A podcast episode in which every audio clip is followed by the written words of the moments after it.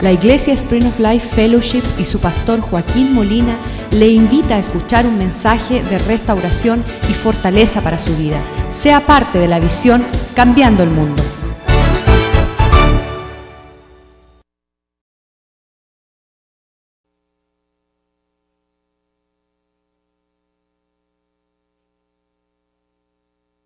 En tu diestra, Señor. Damos gracias, Señor.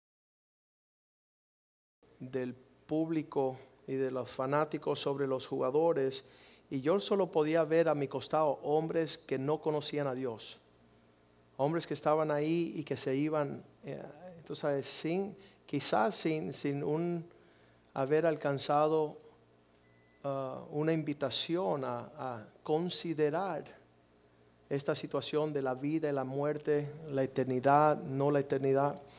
Y Ahí estaba un señor Jorge Pérez, que es un contratista, es un desarrollador de, de- edificios, es un, le dicen el Donald Trump de las Américas. Bien entre su profesión. Y a este hombre yo le tengo que hablar hoy. Hoy, en el medio de este campeonato, tengo que acercarme a él y darle una invitación a a considerar la eternidad.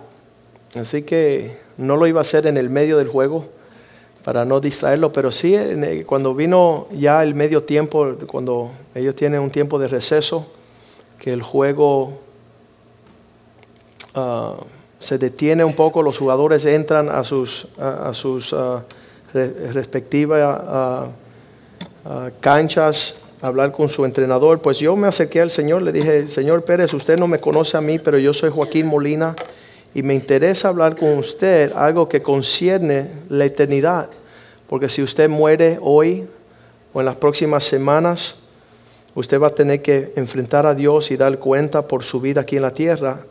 Y obviamente que Él me miró como un loco. ¿Quién es este hombre y por qué en el medio de un refrigerio, de un campeonato, se interesa por mí? Y yo tenía mi tarjetita ah, y se la di y, y él se quedó así mudo, no, no dijo ni una palabra. Estaba junto a él el gerente de la ciudad de Miami, ah, José Ariola, que estaba ejerciendo ah, oficinas públicas en ese entonces. Y él dice, Joaquín, ah, a mí sí me interesa hablar con usted. ¿Me puedes dar una tarjetita? Y, fui y almorzamos, estuvimos juntos y le pude hablar del Señor. Pero sí, sabes, no, solamente eso es un sentido personal mío de ver que muchas personas escapan a una eternidad sin el Señor. Esta mañana estuve en una tienda comercial, había un joven y, también a él le hablé del Señor. Y, le, dije, "Te- sería un desperdicio de tu juventud no adelantar, entender a Dios y lo invité a la iglesia. Y no sé cómo, pero sintiéndonos ricos en la, la abundancia de lo que Dios nos ha dado, de verdad, de verdad que es un sentir querer compartirlo. En el Salmo capítulo 90, el Salmo 90, ah, vers- versículo 12, la palabra nos dice estas, nos dice esto.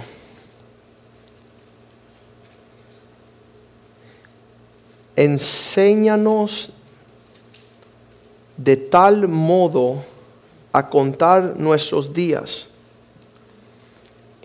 para que esto nos permita traer al corazón sabiduría. Cuando no tenemos la perspectiva del número de días sobre la faz de la tierra, um, pues vivimos neciamente. No nos damos cuenta de muchas cosas.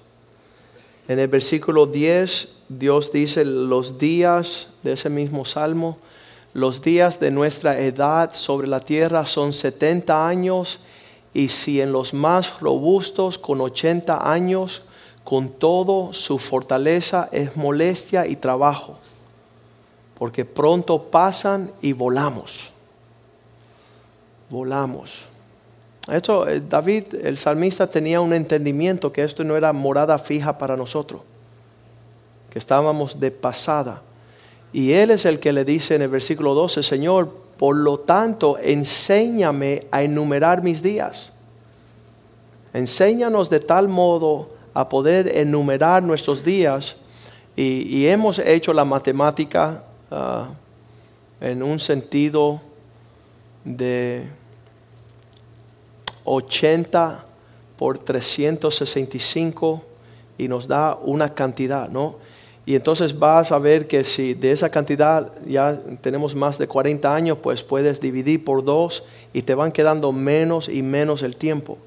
Entonces creo que como dar al blanco, el Señor quiere que nosotros podamos vivir con sabiduría. Tenemos invitaciones de 100 mil ah, diferentes ah, direcciones y oportunidades, pero tenemos que aprovechar el tiempo y escoger lo mejor, escoger lo mejor. Y, ah, hablando con este John Haggai, me dice Joaquín, no quiero llegar al cielo y, que me pese no haber hecho lo que yo pude haber hecho por el Señor. Ah, y eso, esos son hombres sabios. Saben que va a haber una presentación y se están preparando para esa cita. Y, y vamos a ver este primer video que nos, nos habla un poquito de esto, de hacer que cuente. Haz que, tu vida cuente, no pierdas el tiempo.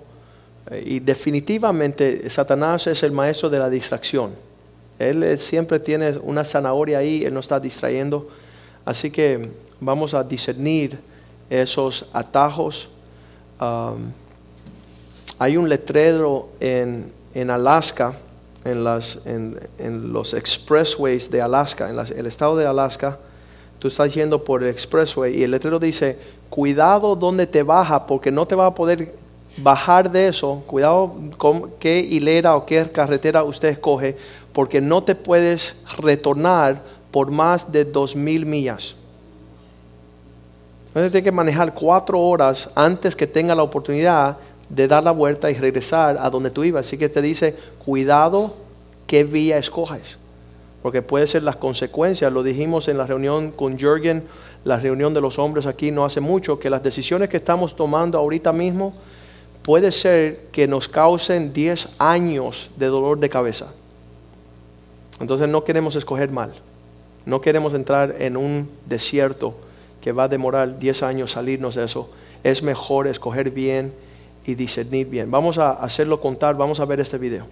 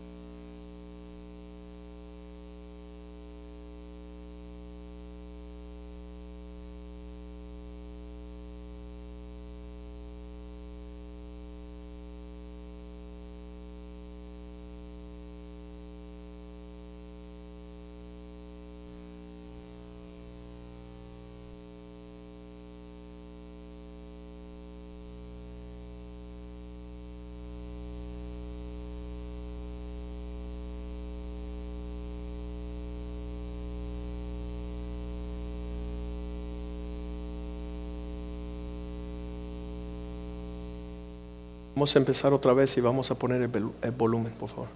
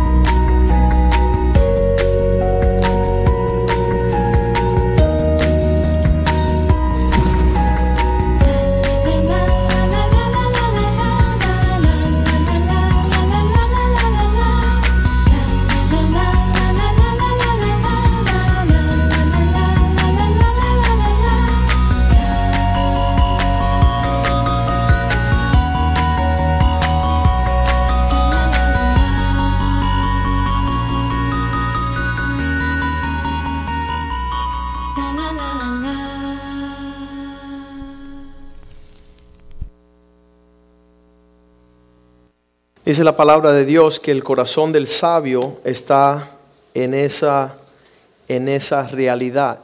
El necio está viviendo desenfrenadamente pensando que nunca va a suceder.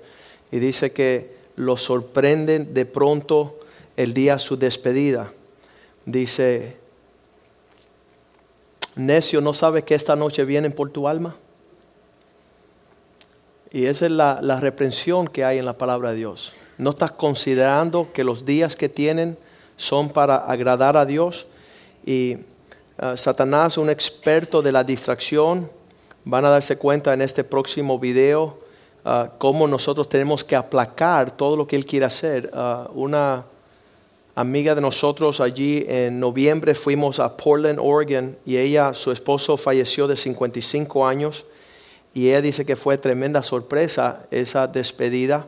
Y si ella hubiera sabido que solamente tenía ese tiempo corto con él, hubiera alejado toda polémica, todo argumento, todas toda peleas, todas las cosas que, que, no vienen al caso.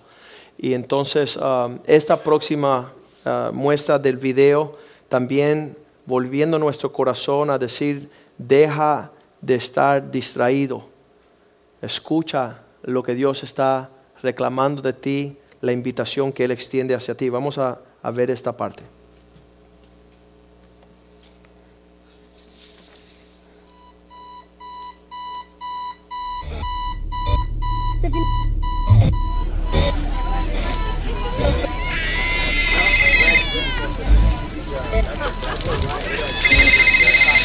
boost its interest rates up to 18% as it battles against financial collapse.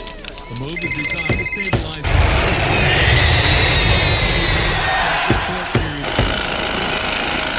Following their economic messages to win the support of undecided voters.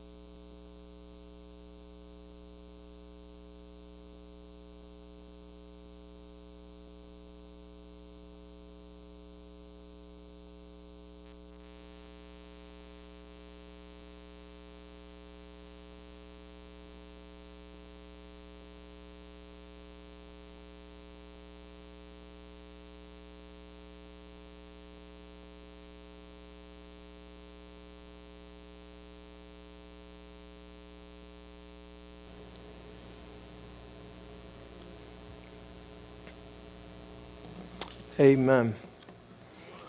Fuimos creados para Dios, para contemplar los propósitos de Él. Uh, nosotros hemos secuestrado a Dios para nuestros propósitos.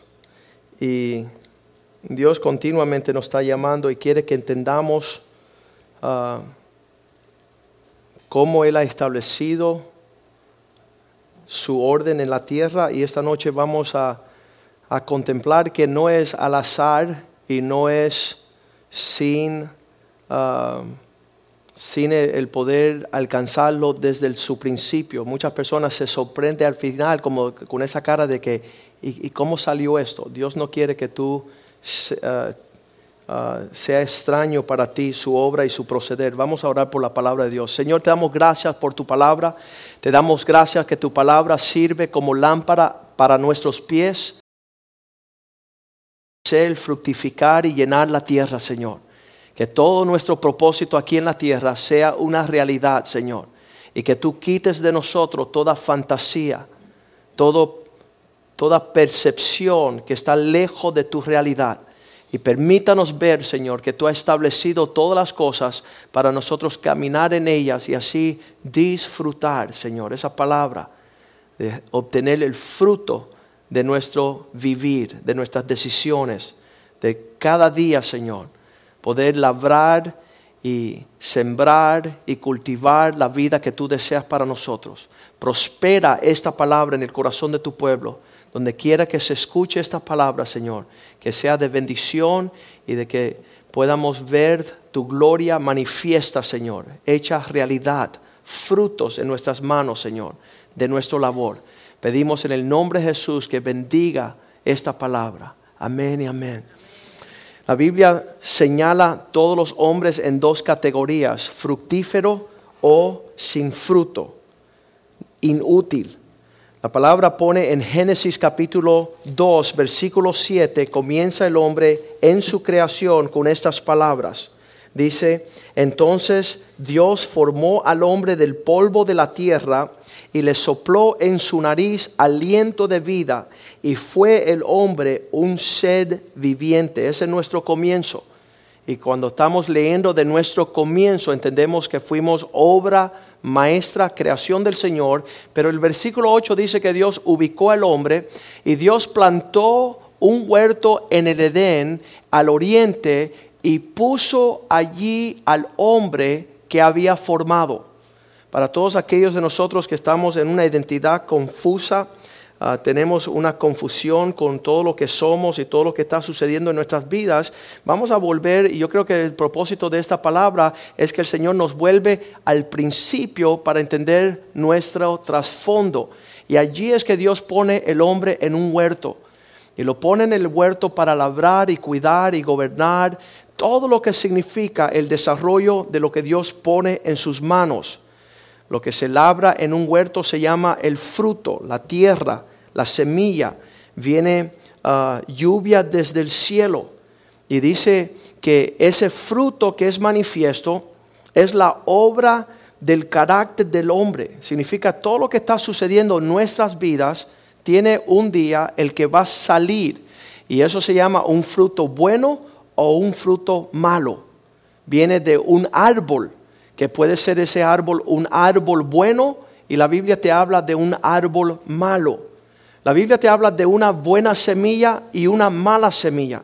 Y todos los granjeros que yo he hablado con ellos, ellos comienzan todo este proceso no solamente en una labranza de la tierra, sino en escoger las mejores semillas. Ellos escogen, dicen, esta no va a dar buen fruto, y agarran la semilla y la botan, y escogen una semilla buena porque tiene ah, promesa de un mejor fruto. Nosotros estamos continuamente sembrando lo que sea en cualquier forma, no importa, ¿y qué, qué, importa? Y de esos árboles grandes que conocemos hoy, todos comenzaron con una pequeña semilla. Todo lo que brota en nuestras vidas como monstruosidades y decimos, ¿dónde salió esto? Fue un día desconocido, cayó una semilla. Mala semilla da mal árbol, da mal fruto y una cosecha horrible.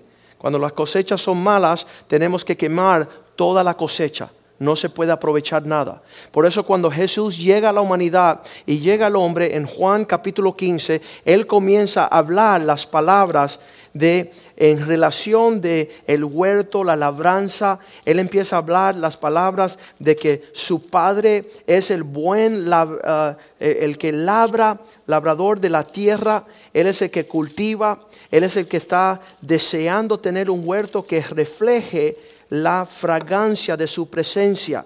Allí en Juan 15, versículo 1, él dice, yo soy la vid verdadera. Yo soy ese árbol al cual usted debe de querer estar conectado. Mi padre es el labrador. Versículo 2. Todo pámpano que en mí no lleva fruto, lo quitará.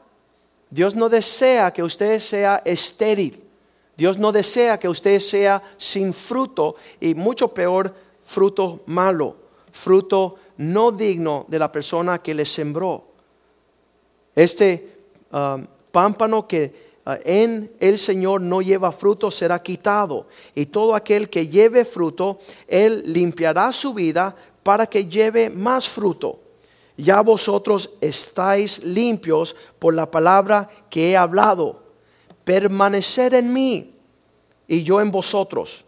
Este permanecer significa conectarnos con el Señor. Y es un relato que nos sucedió hace poco una uh, hermana que nació en México. Ella se llama Lisa Stringer y ella era de una familia bien pobre y no tenían para comprar zapatos y ella decía, yo voy a ser rica, me mudo, bien jovencita se mudó a California y empezó a escalar toda la celebridad de los artistas, de la música, de Michael Jackson, de, de Janet Jackson, de todos los músicos famosos y ella llegó a ser la voz latina para los Estados Unidos de los mejores cantantes americanos y, ganaba una plata increíble, manejaba un Mercedes-Benz con chofer y eh, un día conoce a un señor, le nace una niña, una bebé y a, los pocos tiempos, a los tres años de haber nacido la niña, ella se encuentra que su esposo la había abandonado por otra relación siendo infiel y la deja a ella en el cero. Y todo lo que fue su alcance en este mundo, todo se derribó, se derrumbó. Y ella decidió, yo tengo que ir a buscar la realidad y volvió a la casa de su mamá y allí tenía suficiente dinero comprar unas propiedades ah, como inversión y ella decía, yo voy a vivir de los alquileres, pero me voy a conectar al Señor. Quiero conectarme. empezó a ir a una iglesia pequeñita y ella no salía de la iglesia. Era, se hizo la directora de los jóvenes. Ella preparaba toda la salida de los jóvenes. Ella día, tarde y noche estaba conectada sabiendo que ella tenía que alcanzar el propósito de Dios en su vida. Y finalmente ah, llegó el día que conoce a, un soltero que es un amigo de nosotros, es un siervo de Dios, Doug Stringer, y, le dice la hija, ya que tiene seis añitos, ocho añitos, le dice Doug, que era el pastor de esa iglesia, le dice, ven acá niña, ¿y, ¿y, qué es lo que tú quieres? ¿Qué es lo que tú quieres como regalo de parte de Dios? Y ella dijo, yo quiero que tú seas mi papá. Y en esa conexión vemos que hay algo, sobrenatural cuando el hombre decide conectarse genuinamente al Señor. Y lo que era una vida suicida, sin esperanza, sin futuro, empieza a reverdecer, florecer y dar un fruto tremendo. Es una muchacha súper dinámica. Estaba allá afuera en el mundo, desconectada, con el Señor, um, no dando frutos en esta vida de propósito. Pero llega ella a decir, me voy a conectar con el Señor. Y ella da su testimonio, es, un, es una cuestión bien linda ver su desarrollo. Vamos a leer el versículo 4 de nuevo. Dice, permaneced en mí. Cada uno de nosotros tenemos que saber si estamos conectados con el Señor o no. Y yo conectado con ustedes. Como el pámpano no puede llevar fruto por sí mismo, si no permanece conectado a la vid, así tampoco vosotros si no permanezcáis en mí. Versículo 5 dice, yo soy la vid, vosotros los pámpanos. El que permanece en mí y yo en él. ¿Cuál es esa palabra permanecer? El habitar, el conectarse. Este lleva, diga conmigo, mucho fruto. ¿Qué significa eso? ¿Qué significa mucho fruto? Porque nosotros hemos experimentado mucha escasez. Yo siempre digo que los hombres andan con cinco pasitas y Dios dice, dámela, que te quiero dar un gran racismo de uvas. No, no, no, Señor, tú no sabes lo que me costó estas cinco pasitas. Y, y, sabemos que el símbolo nacional del pueblo de Dios Israel son dos hombres que llevan en, en un palo bien grande, de hombro a hombro, en el medio un racismo de uvas que arrastra al piso. Cada uva parece una toronja. Nosotros no hemos visto eso. Nosotros somos un pueblo que como nuestros padres no buscaron del Señor, dice que nosotros empezamos a ser huérfanos, empezamos a mendigar, empezamos a pedir. Ah, pero aquellos que están en el Señor conectado y nosotros nos conectamos, créanme hermanos, nosotros nos conectamos hace 30 años atrás. Y la vida de nosotros ha mostrado que llevamos mucho fruto mucho fruto. Las personas dicen, Joaquín, no entiendo cómo tú pones en una agenda tantas cosas. ¿Cómo lo haces? ¿Sabes qué? Estoy conectado a la vida. Estoy conectado al Señor. Y quiero seguir más conectado todavía. Y ese es el propósito de Dios. Siempre decimos, el árbol que no lleva fruto tiene que estar enfermo. Pero el árbol que está sano es para que lleve la medida del Señor no es escasez, no es suficiente, es abundancia. Porque Dios quiere que nosotros compartamos la esplendidez y la proporción gigante de las cosechas que el Señor nos prepara. Porque separados de mí, nada podéis hacer. Nada podemos hacer. Y eso, lo que hacemos que parece algo en un tiempo debido, ah, termina mostrándose por la verdad. Hay hombres en todo el mundo que quieren comprobar que sí lo pueden hacer sin el Señor. Y cuán miserable han llegado ellos lograr estas, estas metas. Versículo 6, el que en mí no permanece, el que en mí no se conecta, será echado fuera como pámpano y se secará. Esa desconexión, cuando tú tomas una rama y las apartas del árbol, se seca. Ayer estaba hablando con un joven, yo le dije, hasta ahorita lo único que tienes es la mano de la misericordia de Dios sobre ti. El día que el Señor levante la mano, ahí tú vas a ser presa fácil de Satanás, de los demonios. Como le pasó a Howard Hughes, usted conoce la historia. Un hombre sumamente rico, sumamente próspero. Él se, se las daba que él salía con todas las más lindas de Hollywood. Él salía con todas las modelos, las artistas bellas. Pero el día que Dios levantó la mano de él, se volvió loco, se trancó en un hotel y, y no confiaba en nadie, no tenía paz. No quería que nadie le diera de comer porque pensaba que lo iban a envenenar. Y cuando Dios levanta la mano del ser humano, es una cosa horrenda, horrenda que Dios te deje a tu propia maldad. Y dice que se secará y lo recogen y lo echan en el fuego y arden. El final de estar desconectado, nunca hay un tiempo. Lo hemos visto en el testimonio de Orlando Oviedo, el pastor que estuvo con nosotros este fin de semana, que él decía que Satanás, en lo que él era un brujo, le dio de todo. Dinero, carro, casa, tenía grandes viajes por todos los Estados Unidos. El día que decidió conectarse con Cristo, su identidad, todas las cosas que tenía, Satanás se la quitó. Entonces uno dice, bueno, yo no quiero pagar ese precio, así que voy a estar, sigo conectado con Satanás, aunque me vaya al infierno. Porque cuando empieza a levantar toda la prosperidad que Satanás te da para entraparte y, tenerte cautivo, ya no hay esperanza. Vamos a ver lo que, eh, este es el primer versículo que yo escuché. Um, eh, llego a los caminos del Señor bien joven y la palabra que yo buscaba se llamaba éxito. Yo quería ser un hombre exitoso, próspero.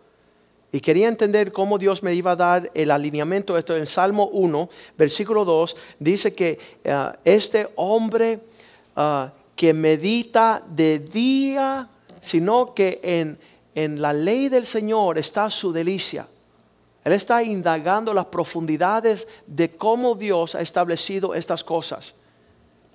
Y no conocemos mucho, porque ah, obviamente, aunque mis abuelos se criaron en granjas de cosechas de tabaco y, estaban en Cuba y todo eso, nosotros no conocíamos mucho de cosechas y de siembra y de frutos de, de- labrar la tierra, pero, pero sí dice la palabra que si nosotros meditamos día y noche en la palabra de Dios, versículo 3, seremos como un árbol. Aquí está nuevamente un- la ilustración bíblica, siempre diciéndole al hombre, esto se trata de ser un árbol, de estar plantado, de estar conectado a la vid, junto a corrientes de agua.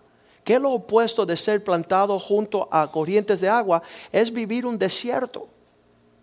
Un desierto donde no hay provisión de agua. Ahí no hay hojas, no hay raíces, no hay fruto. Y qué horrible que mu- muchas de nuestras vidas reflejan un desierto. Dice que este hombre plantado como árbol junto a aguas que da su fruto en su tiempo. Su hoja no cae. Por allá el que está desconectado a la vid dice que se seca la rama. Pero aquí la hoja no cae. Y, y digan conmigo, todo lo que hace prosperará. ¿Usted se imagina lo que significa la prosperidad en todas las cosas? Entonces tenemos que nosotros, ya que no somos granjeros, ya que no somos personas dedicadas a la siembra y la cosecha, entender que Dios sí quiere que nosotros seamos meticulosos. Meticuloso entender que esto, el que es un necio, no se preocupa sobre la siembra, no se eh, preocupa sobre el terreno. ¿Sabe que todo lo que hacemos aquí con la alabanza, con los testimonios, los videos, todo eso es preparar el corazón, porque aquí viene la semilla. Y las personas que están distraídas, que no alaban, que no escuchan el video, que no están meditando, Señor, hoy háblame, yo no quiero perder un miércoles de la noche. No quiero perder el tiempo aquí, pasarla dormido. Yo te invito a que duermas en tu casa. ¿Sabes qué? Si venimos a la casa de Dios es para decir, Señor, yo quiero que caiga aquí una buena semilla en un buen corazón, una buena tierra para que dé un buen árbol, que tenga yo un buen fruto y tenga una cosecha donde muchos podrán venir a comer de lo que Dios está labrando en nosotros. Y, queremos y entendemos que, que no debemos, ah, de las, una de las explicaciones en la Biblia dice, una tierra deseada. Señor quiere hacernos una tierra deseada. Donde las personas dicen, ¿sabes qué? Esa dulzura, esa paz, ese gozo, esa vida que tienes tú, ¿cómo la conseguiste? Es que yo soy una tierra que Dios está labrando. Dios está permitiendo que llegue a mí una buena semilla. Y entonces el que recibe esa semilla, vamos a leerlo en Mateo 13, 8, um, dice que alguna de estas semillas cayó en una tierra buena, en una buena tierra. ¿Sabes? La tierra buena, la que recibe, la que dice, ven, provisión de Dios, cae sobre mí, alcánzame a mí. Yo digo de esta forma, Dios está desprendiendo de los cielos su semilla, su, ah, su lluvia, su, su, ah, la bendición sobre la tierra. Yo quiero venir debajo de ella y pararme para recibir, para que brote de mí una cosecha que manifiesta que yo recibí. Porque si no hay algo manifiesto, si no hay fruto, significa que algo sucedió. Y, obviamente que eh, Cristo nos da la parábola de, que la semilla sale y el enemigo la viene y la atrapa. Y las personas que siempre tienen que ir al baño en el medio del servicio, ¿no? Ah, e- ellos no pueden ir al baño al principio. Ellos en el medio de do- cuando Dios está ministrando, ay, tengo que ir al baño. Y entonces muchas veces me he encontrado yo aún um, en la enseñanza de Oviedo este fin de semana, yo quería ir al baño en el medio. Yo dije, no, diablo, tú vas a esperar. Toda, toda, todo movimiento ahí fisiológico tiene que esperar. Porque yo quiero la provisión de Dios.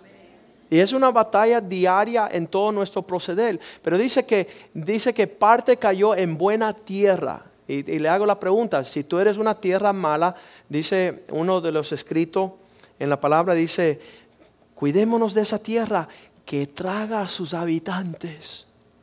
Una, una persona que devora todo lo que viene, ah, eso no sirve para mí, eso no va a suceder, yo no lo quiero.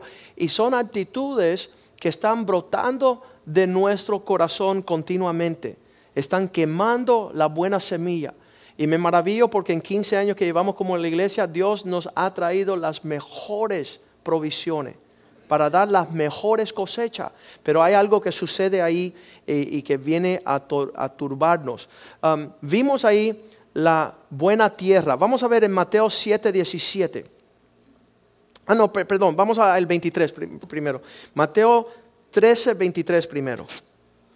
Ahí hablamos de la, de la buena tierra. Pero dice, mas el que fue sembrado en buena tierra, diga conmigo, buena tierra, este es el que oye y entiende la palabra. El que oye y le añade entendimiento. ¿Qué significa? La palabra entendimiento en inglés, understand, significa párate debajo. El que oye y se para debajo. Aquí Dios está desprendiendo, quiero pararme debajo de lo que Él me... Yo quiero decirle amén, Señor. Lo que estás diciendo, eso es verdad. Quiero alinearme con Dios para que eso brote un fruto. Dice, el que oye y entiende la palabra y da fruto, produce al 160 y a 30. ¿Sabes que cuando uno está recibiendo la semilla en una buena tierra, está supuesto poder ir y enseñar a otro? y darle a la bendición de lo que usted recibe a los que están a tu alrededor. Y entonces Mateo 7:17, no solamente la consideración de una buena tierra, sino la palabra dice, más ah, así todo buen árbol, buena tierra, buen árbol, da buenos frutos, pero el árbol malo da frutos malos. Y aquí es que nosotros tenemos que preocuparnos por esta situación y categoría. Um, ¿Cómo nosotros sabemos qué es lo que es buen árbol o el mal árbol?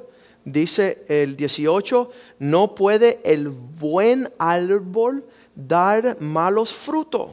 Mira, lo que tenemos es buena tierra, buen árbol, buen fruto. Ahora tenemos mala tierra, mal árbol y mal fruto.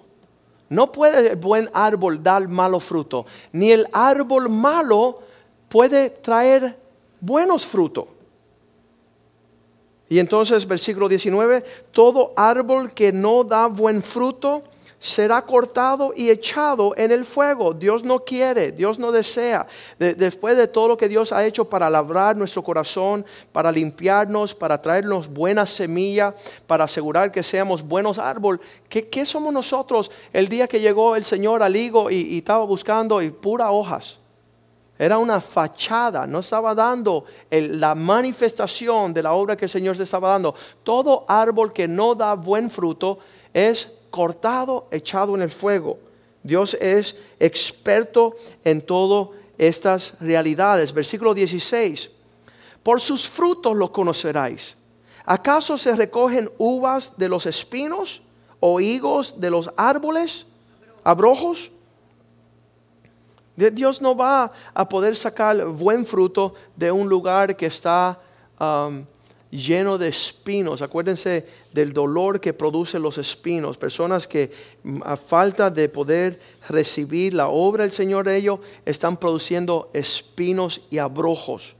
Vamos a, um, a Deuteronomio 11, donde dice el Señor, yo les aseguré Uh, versículo 12, Deuteronomio 11, 12, les aseguré llevarlos a una tierra espléndida, los saqué del mundo para traerlo a la tierra la cual el Señor tiene su cuidado sobre ella.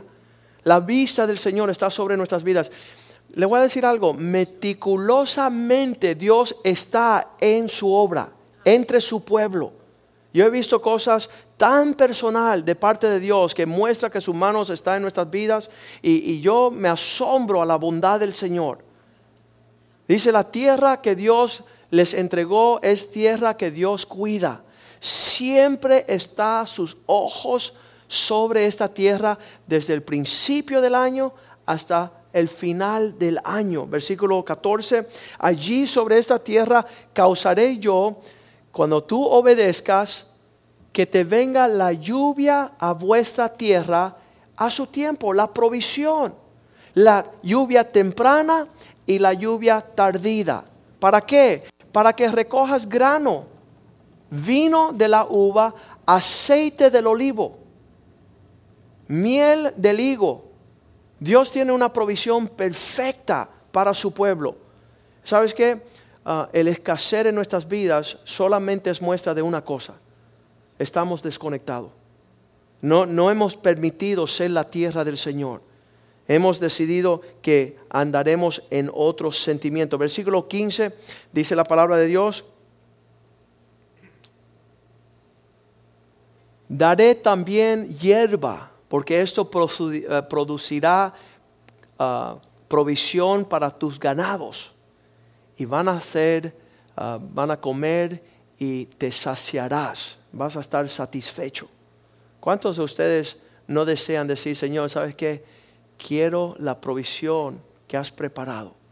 Quiero, quiero moverme en, no según el pensamiento del mundo, lo vamos a ver ahora cuando nos apartamos del Señor, llega a nuestra vida a reflejar un desierto.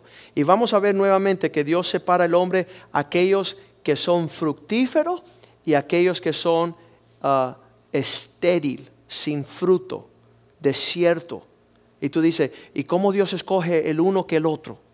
Ah, aquí lo vamos a ver en Jeremías 17, donde Dios ahí nos muestra el secreto de ser un pueblo fructífero ah, o ser un pueblo estéril, un pueblo que no prospera, una tierra seca que asusta sus habitantes.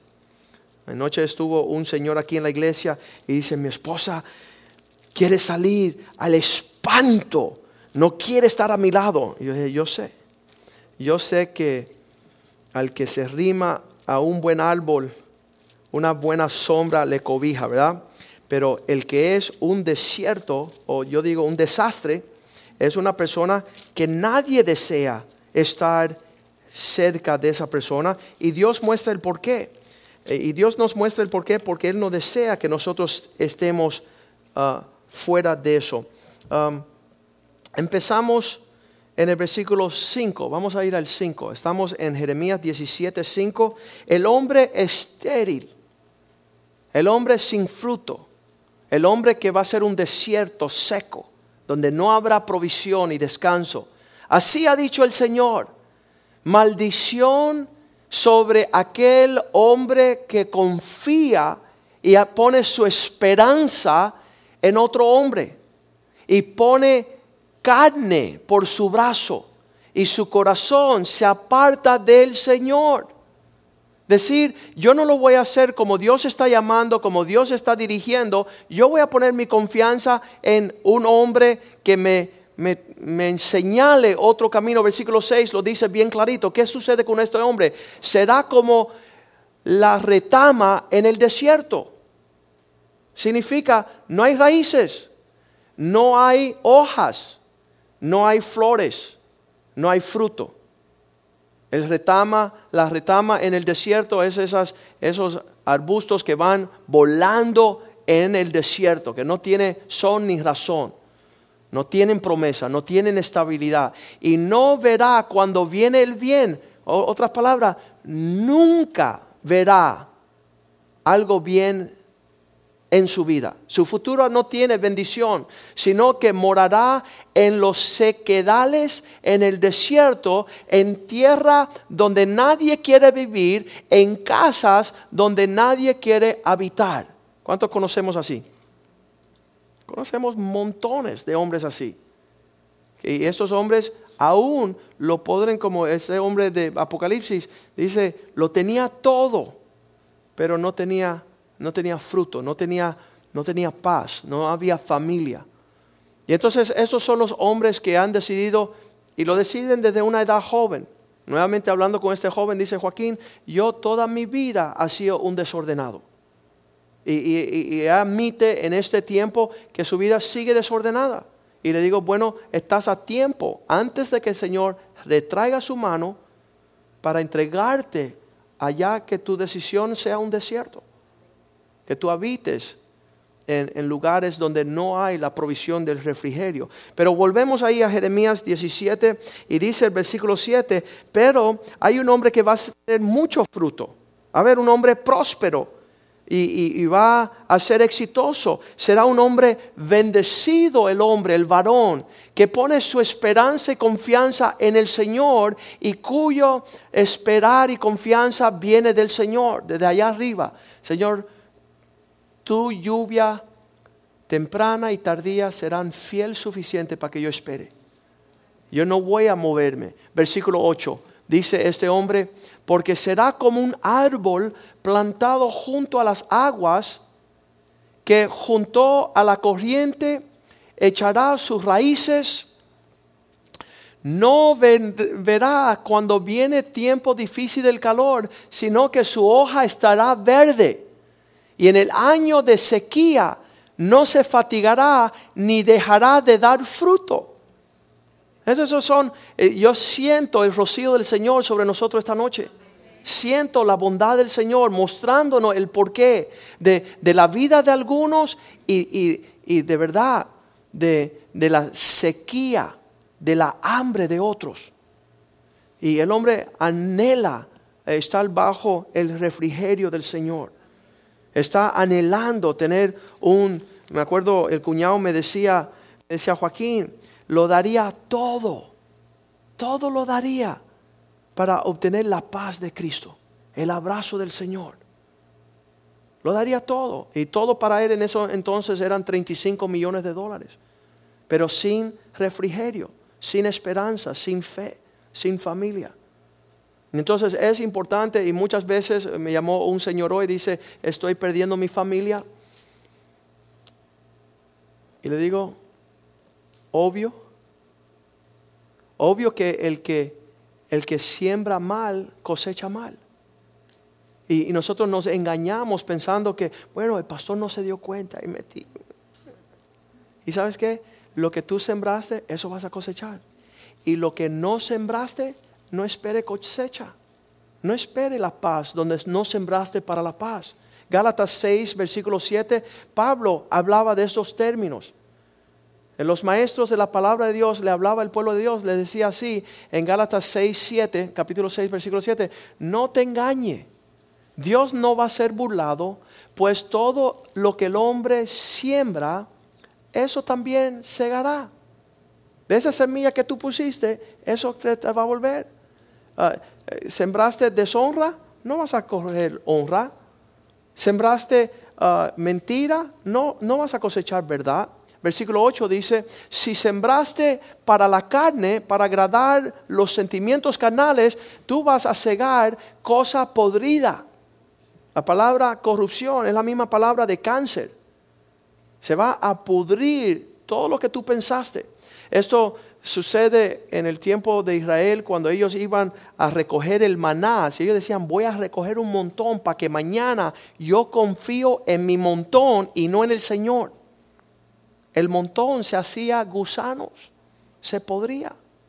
Entonces no queremos una porción de abundancia fuera de la bendición de Dios porque puede ser nuestra misma caída nuestra misma alejarnos de lo más precioso. Cuando Judas cambia las 30 monedas de plata ese intercambio horrible. Se fue y se colgó, porque entregó su relación con Cristo por una ganancia que no necesitaba. Él con el Señor lo tenía todo, lo tenía en abundancia todas las cosas. Más el que siembra pensando con la sabiduría del Espíritu, eh, del Espíritu segará una vida grande, una vida abundante.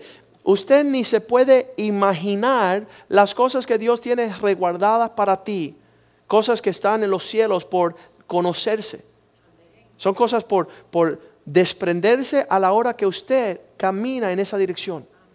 Pero muchas veces en vez de caminar en fe, caminamos en temor. Entonces ahí comienza algo horrible. Ahora, ¿qué lo que hay en la diferencia entre este hombre?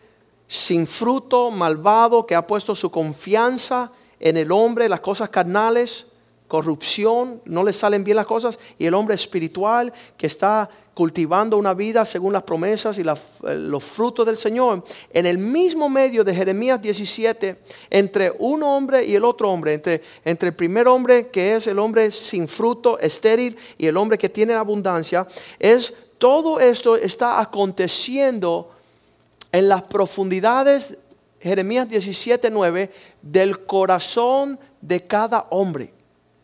Y es un gran pozo de maldad profundo. Dice la Biblia, ¿quién lo conoceráis? Engañoso es el corazón más que todas las cosas y perverso.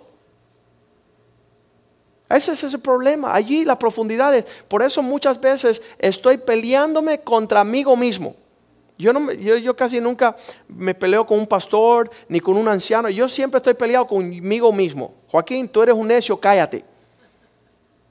Entonces, tú no vas a ir al baño ahorita que, ahora estás predicando una palabra. Entonces yo me paso todo el tiempo peleado conmigo mismo porque el mal no está en mi prójimo ni en mi familia, el mal está en mí.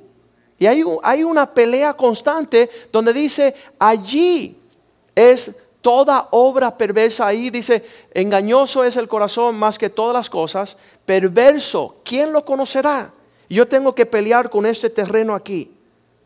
Y entonces dice, yo Jehová, que escudriño la mente, que pruebo el corazón, para dar una cosecha a cada uno según su camino y según saldrá el fruto de sus obras. A cada uno, según lo que está sucediendo aquí, que está cayendo acá y lo estamos ubicando, eso es lo que surge. Y las decisiones que he tenido que tomar yo de hacerlo de la forma de este mundo, ustedes saben, como abogado, muchos clientes, Joaquín, vamos a poner un negocio, vamos a, vamos a prosperar. y el Señor dice, ¿tú quieres ser próspero según el mundo o, próspero según... Yo me voy para acá. Yo quiero la porción de la paz, de la bendición del Señor, aunque no sea una moneda que se pone en el depósito de un banco. Porque hay una provisión fiel en el Señor. Hay una provisión. Entonces dice, algunos de los hombres que deciden quedarse en el formato del mundo, versículo 11, son como perdiz que cubre lo que no puso, es el que injustamente amontona riquezas. En la mitad de sus días, cuando él piensa que ya va a cobrar, de hacerlo en una forma indebida, dice como un pájaro calienta sus huevos.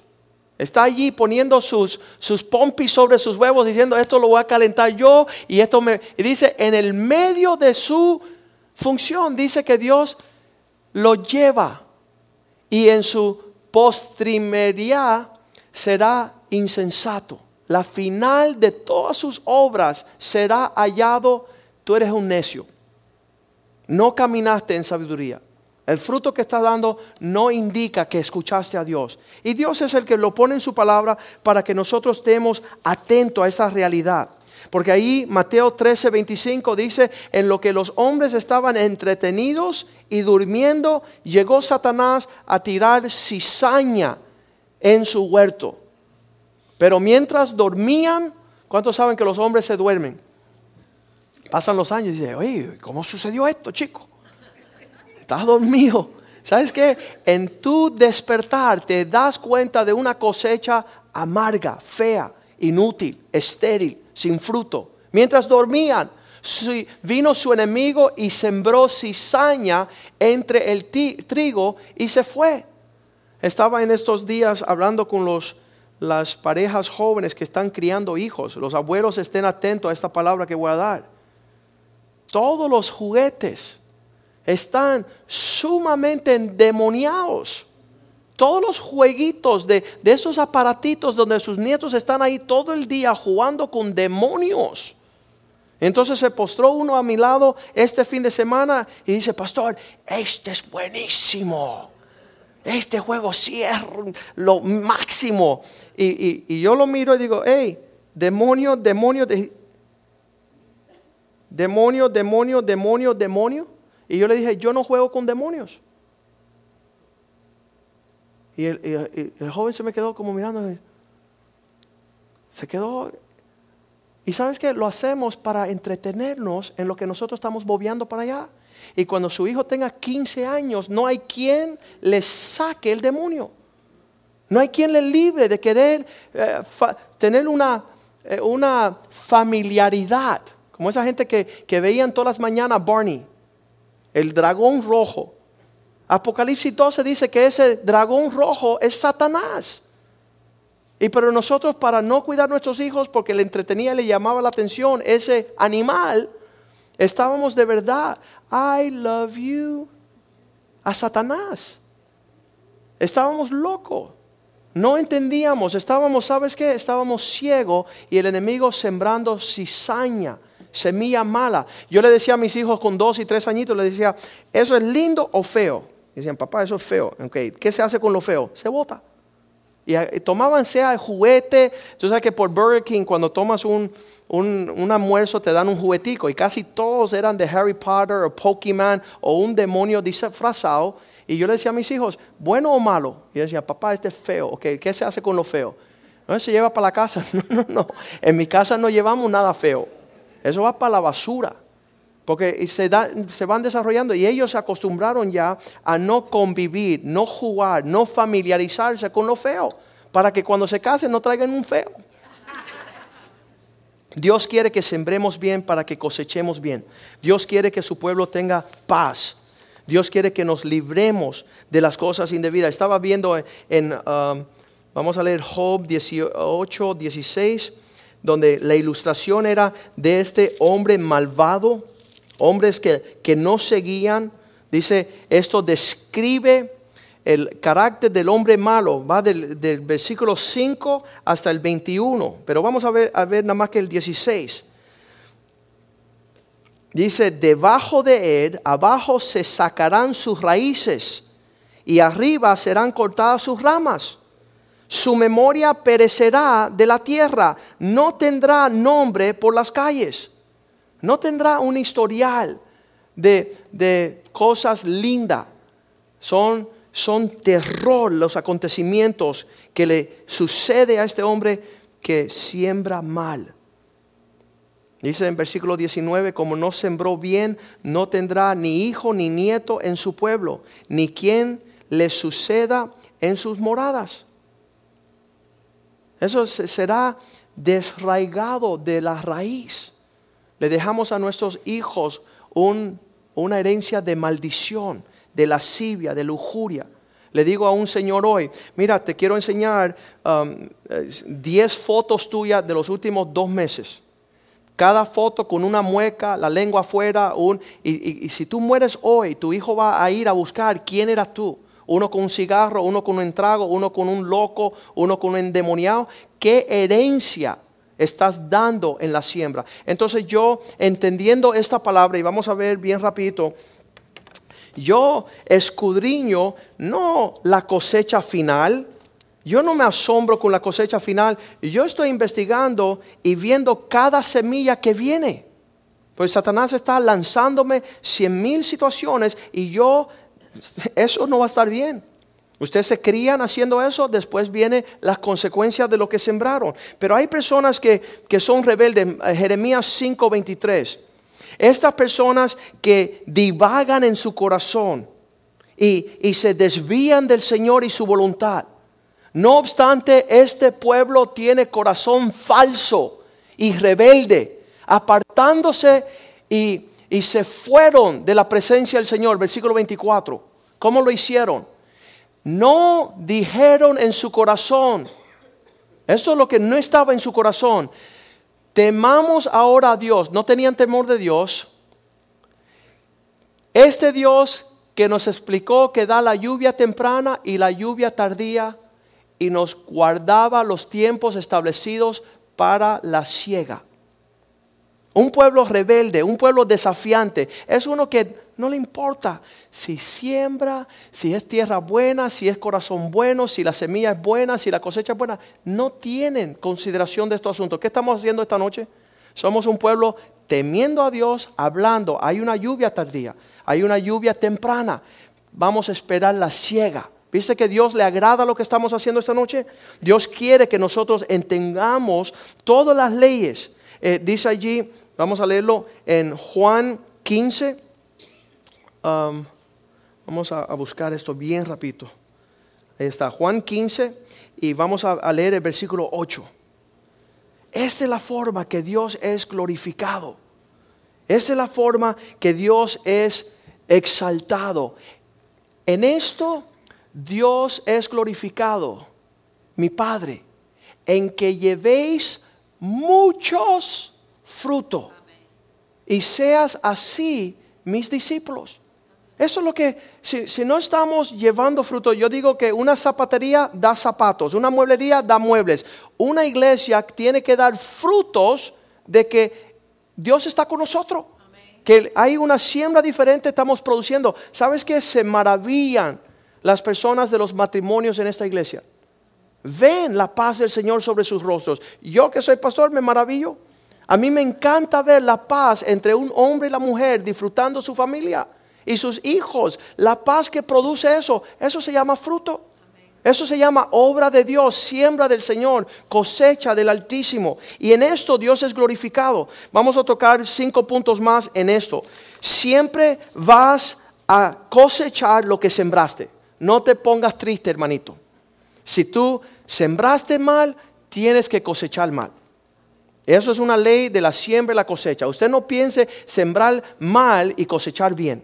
Entonces yo digo, ya que sembraste mal, cosechaste mal, haz otra siembra diferente. para que tengas una cosecha diferente. Y esa es la esperanza que tenemos esta noche. Um, usted no se vaya con decir, bueno, ya yo soy mal árbol, mal fruto, me voy para el demonio. No, no, no, no. Usted comience hoy a juzgar lo que hace con sabiduría y temor de Dios. Y siembre bien, espera, espera esa lluvia que Dios va a mandar para que un fruto pueda, ser, uh, pueda uh, señalar una diferencia. Dice la palabra uh, también este punto, no solamente que vas a cosechar lo que sembraste, vas a cosechar lo mismo que sembraste. Muchas personas dicen, ¿y yo cómo pasó esto? Oye, la misma semilla que tú sembraste, naranja, salió una naranja. Tú estás esperando un mango, un melón, pero ¿sabes qué? Lo que sembraste, este es el fruto que tienes. No espere, y lo estaba diciendo mi hermano esta semana que estábamos hablando, una persona con un trasfondo de alcohol siembra alcoholismo y también cosecha alcoholismo. Igual que la persona drogadita cosecha droga. Él dice, yo nunca he tenido problemas con el alcohol ni la droga, pero quizás con la ira sí. Esa es la tradición de nuestra familia. Así que sí, yo tengo que tener cuidado no ser muy iracundo. No moverme en una furia. Si esa es la tradición de las cosechas de mis padres, las cancelo ahora mismo en el nombre de Jesús. Porque yo quiero estar en el gozo del Señor. Voy a sembrar gozo para cosechar gozo. Número tres, siempre vas a cosechar en una temporada diferente de la que sembraste. Y eso le sorprende a los hombres también. Bueno, ah, hace mucho tiempo le fue infiel a mi esposo, a mi esposa. Y no sé por qué ahora ella se va con otro. Ahí yo le digo, yo no, tampoco no sé, eso es una locura. Pero lo que tú sembraste hace mucho tiempo, viene una cosecha. Y va a venir mucho después. Entonces peligra a nosotros pensar que estamos escondidos haciendo cosas indebidas y decir nadie se enteró. Porque ahí a 12 meses viene el bombazo. Al rey Nabucodonosor, el profeta Daniel le dijo, um, estás en lío con el Señor, arrepiéntete para quizás venga tiempo de refrigerio. Y el hombre se olvidó de eso. Dice que 12 meses más tarde, una voz dijo del cielo, Nabucodonosor, tu reino es quitado de ti. ¿Y por qué? Porque hace 12 meses atrás Dios te advirtió y tú te hiciste el solo. Dios te llamó la atención y tú te hiciste loco. Entonces, mucho más tarde viene la cosecha que nuestra siembra. También siempre vamos a cosechar mucho más de lo que sembramos. ¿Sabías eso? Un muchacho dice, pastor, solamente estuve en un en una transacción de droga. Eh, le echaron culpa de 30. Porque siempre vas a cosechar más de lo que sembraste. Tú siembras una semilla, nace un árbol lleno de manzanas, llena de semillas. Y dice, si nada más que puse una, fue, fue una mirada nada más. Sí, está bien, van a venir muchas miradas a tu contra. Entonces entiende esto, que la semilla viene singular, la cosecha viene en abundancia. Y eso, eso es algo problemático. Tanto para lo bueno que para lo malo. Si siembras bien en lo poco, mucho tendrás. Habrá abundancia. Y eso sucede. Um, yo le dije la historia de mis hijos. Um, hace seis años atrás estuvimos en Mérida. Había una niña con sus dientes bien malitos. Y yo le dije al pastor, mira pastor, aquí tienes un dinero, vete a un dentista para que le arreglen a ella los dientes. Y pasaron los tiempos, cinco años, y después vino aquí en Miami, el, ortodoncista le dijo a mi esposa, los cuatro hijos tuyos no le voy a cobrar los dientes. Yo siembro una semilla y coseché cuatro. Porque el que siembra, cosecha. Vamos a leerlo en 1 Corintios 9, versículo 6. Y con esto terminamos. Um, segunda de Corintios 9, 6. Vamos a leerlo y con esto terminamos. Um, esto es lo que, lo, que enseñaba Pedro, digo Pablo, enseñaba, pero esto os digo, el que siembra escasamente, también segará escasamente. Y el que siembra generosamente, generosamente también segará. ¿Sabes que muchas de las cosas que estamos haciendo, y, y le voy a confiar un secreto quizás, Usted pensará, mira Joaquín, cómo sirve el Señor para su beneficio. ¿Sabes que no? ¿Sabes que estoy pensando en mis nietos y en mis bisnietos? Estoy abriendo una brecha, sembrando para que ellos cosechen ricamente. Amén. Así que usted anímese esta noche. Porque usted dice, no, solo queda poco tiempo, ¿qué voy a hacer? Ya pasó la vida. Usted dice, no, usted ahora desde hoy en adelante vas a ser buena tierra, buena, buen, un amigo mío en Texas me acaba de decir que ellos tienen unos taladros. Estos taladros son de 10 pies y como de 2 pies de diámetro. Y ellos meten estos taladros a la tierra por dos años y medio. Dan vueltas rompiendo piedra para que allí se produzca la mejor cosecha. ¿Cuánto necesita un taladro así en su corazón? ¿Verdad? Que vaya rompiendo lugares duros, lugares difíciles, lugares de prejuicios, de dureza de corazón, para que cuando venga la semilla del Señor, produzca rápido una cosecha de paz, de alegría. El rostro de usted testifica contra ti. ¿Qué estás hablando, pastor? Sí, cuando uno come frutos amargos, anda así, mira.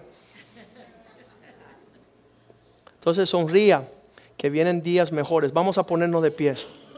Damos gracias al Señor, un aplauso al Señor por su bondad en esta noche. El Señor realmente puso en nuestro corazón traer esta enseñanza porque usted no se puede sorprender de lo que está sucediendo en su vida. Y tiene que apresurarse a moverse con alegría, con entusiasmo. Saber que si, si dimos una cosecha mala, va a venir una mejor porque cambiamos nuestras actitudes, nuestros pensamientos, nuestras necedades. Nuestro confiar en el hombre, en la forma de pensar del, brazo de carne, eso es una abominación al Señor. Dios no le agrada eso, sino que nuestra esperanza sea puesta en el Señor. En que el Señor tenga misericordia de nosotros, un corazón malo, perverso. Dice que quién lo conocerá, este corazón que Dios le bendice, le bendice, le bendice, le bendice, le bendice, le bendice, le bendice, y nunca damos gracia. Nunca somos agradecidos, no tenemos contentamiento. El Señor tiene que darnos a probar cosas amargas para nosotros volver en sí. Así fue con el hijo pródigo, que cuando él saboreó la comida del cerdo, dijo, yo creo que voy a volver con mi papá, que esa, esa frutita de ensalada me gustó mucho y, estabas yo aplacado en la bondad y la misericordia de Dios sobre mi vida. Señor, te damos gracias hoy por tu bondad en nuestras vidas. En verdad tú eres, eres la vid verdadera. En verdad tu Padre es el labrador. En verdad tus ojos están sobre nosotros. En verdad, Señor, tú deseas un fruto apacible, Señor. Un fruto dulce. Tú has llegado a tu huerto y se han desprendido la fragancia, Señor. La hermosura. La dulzura de tu presencia sobre nosotros. Cuando las personas prueben de nuestra vida, van a saber, Señor, que somos huerto tuyo, Señor. Somos plantío de Jehová. Vamos a tener raíces en la casa del Señor. Para florecer y fructificar, Señor. Y servirte todos los días de nuestras vidas. Bendice a cada persona presente. Te damos gracias que esta noche has abierto los ojos de nuestro entendimiento. Tu mano está sobre nuestras vidas. Labra esta tierra, Señor, para presentarnos delante de ti, Señor, con fruto abundante que te agrade a ti, Señor. Tu paz, tu espíritu tu gracia repose sobre nosotros. Y que seamos esa tierra deseada. Una tierra, Señor, de deleite que seamos fructíferos en tu presencia, Señor. En el nombre de Jesús. Amén y amén. En lo que cantamos esta canción, usted despídese de su hermano, su hermana, y dile, tú eres un árbol del Señor.